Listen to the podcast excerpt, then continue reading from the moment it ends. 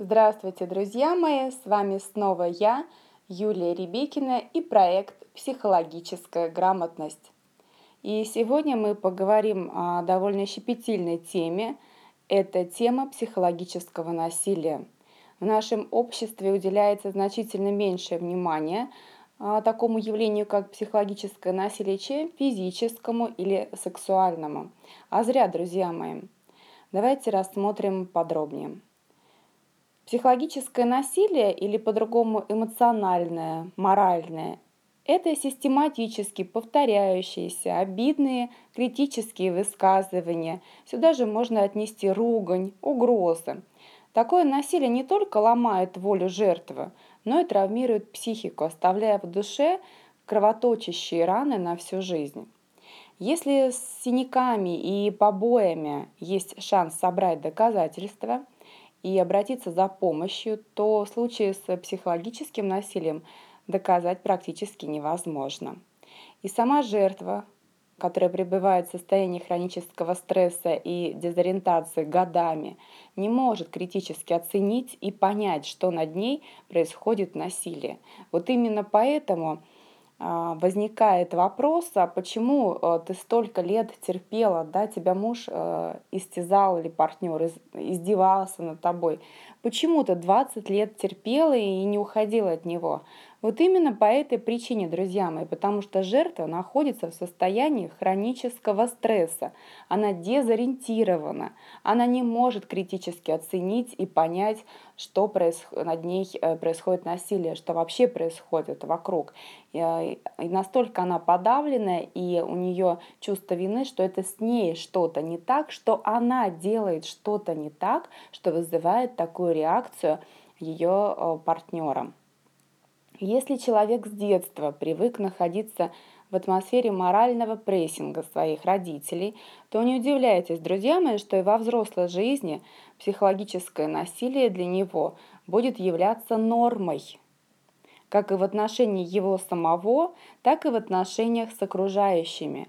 Такой человек не может э, понять, что он причиняет боль другому, да, нарушает его границы – и таким образом нападает на него, агрессирует. И он сам не понимает, когда э, нарушают его личные границы, когда происходит психологическое насилие, э, эмоциональное давление на него самого. Ему кажется, что это норма. То есть человек понимает, что что-то не так, но не может понять, что до конца. И это очень показательно на тренингах, когда показываешь участникам фрагмент а, агрессии, особенно агрессии скрытой, неявной, то люди не понимают, люди говорят, а что здесь? А, ну, это абсолютно нормальное отношение. Ну да, ну вспылил, ну да, грубо сказал, но в принципе нормально. То есть человек, который вырос в среде, где психологическое насилие, нарушение границ, эмоциональное давление, унижение э, человека, подавление воли было нормой, то когда он вырастает, становится взрослым, для него это считается нормальным. Вот ответ на ваш вопрос, почему жертва так много лет э, терпит эти унижения, потому что она не понимает, что с ней происходит и что это и есть унижение. И если изо дня в день человек слышит, что он никчемный, то в конце концов он а, сам начинает в это верить. Жертва теряет себя, свои чувства, мысли, потребности и желания. И такие отношения могут быть и как супружеские, так и э, в семье между детьми и родителями, так и деловые между партнерами, между подчиненными и руководителями, между бизнес-партнерами. Давайте рассмотрим типичные формы психологического насилия, которые используют э, мужчины против женщин. Ну, кстати, женщины тоже активно пользуются такими приемами, как в отношении мужчин, так и собственных детей. А, это довольно наглядные примеры, чтобы вам было просто понятнее. А, первая группа – это финансовый контроль. А, сюда можно отнести, когда партнер запрещает вам работать, заставляет уволиться с работы, контролирует ваши финансы. Для чего? Для того, чтобы вы были от него зависимы, чтобы вами было проще манипулировать. И как раз вот второй пункт – это манипулирование.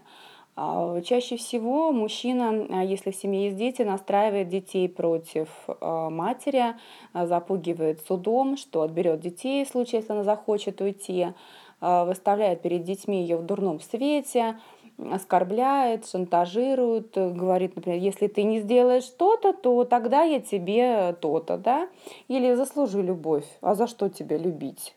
А, или какие-то свои неудачи оправдывает и перекладывает ответственности, вызывая чувство вины в партнерше, говоря ей, это все из-за тебя. Третье – это угрозы. Угрожать э, разводом, и оста- что оставит без средств существования, что отберет имущество и сбережения, детей, или э, причинит вред здоровью, как ей самой, так и детям или родственникам, домашним животным, да, любимой собачке или кошечке, друзьям, покалечит коллег там, или будет распускать слухи о ней. То есть это э, самые распространенные э, методы психологического насилия. Доминантное поведение. Вот как раз это про сильных мужчин в кавычки. А, постоянно критикует а, такой мужчина а, женщину, да, свою жертву, упрекает и делает ей замечания, например, это в тебе не так, и то в тебе не так, обесценивает, недостаточно хороша или могла бы постараться выглядеть как-то там, да, иначе. А, это вот э, после таких комплиментов в кавычках э, женщины выстраиваются в очередь э, к косметологам на пластику, на инъекции. Это как раз вот из этой серии все. А также единолично принимает решения, все особенно важные, да, все важные решения без учета ее желаний и потребностей. Хочет она, не хочет, а вот он так решил, и, и так он распоряжается своими там, ресурсами, да, своим а, видением, как провести время, куда потратить деньги, куда поехать и так далее. То есть мнение а, супруги не учитывается. Публично унижает оскорбляет, стыдит и заставляет извиняться при э, свидетелях, да, при публике сравнивает с, с другими женщинами или с бывшей со своей партнершей, может э, также прилюдно при ней рассказывать о своих э, похождениях налево. Для чего все это делает мужчина? Для того, чтобы унизить и возвыситься в своих собственных глазах. Изоляция, тоже пятый пункт, выделяет распространенный. Такой а мужчина начинает контролировать а, все, что а, делает эм, наша жертва, где и с кем она находится, о чем она говорит а, с другими. И если она не повинуется ему, то следует наказание. Наказание в виде молчания, игнорирования – это тоже приемы психологического насилия. Вы становитесь жертвой, друзья мои, если подвергаетесь физическому или психологическому насилию в такой степени, что утрачиваете решимость и способность действовать. Вы чувствуете бессилие и беспомощность. Ощущаете, что не можете изменить создавшуюся ситуацию и прочно увязли в нездоровых отношениях. Тогда вам нужно обратиться за помощью. Не откладывайте этот момент – Практика показывает, что дальше становится только хуже. Порою психологическое насилие зачастую переходит в физическое насилие.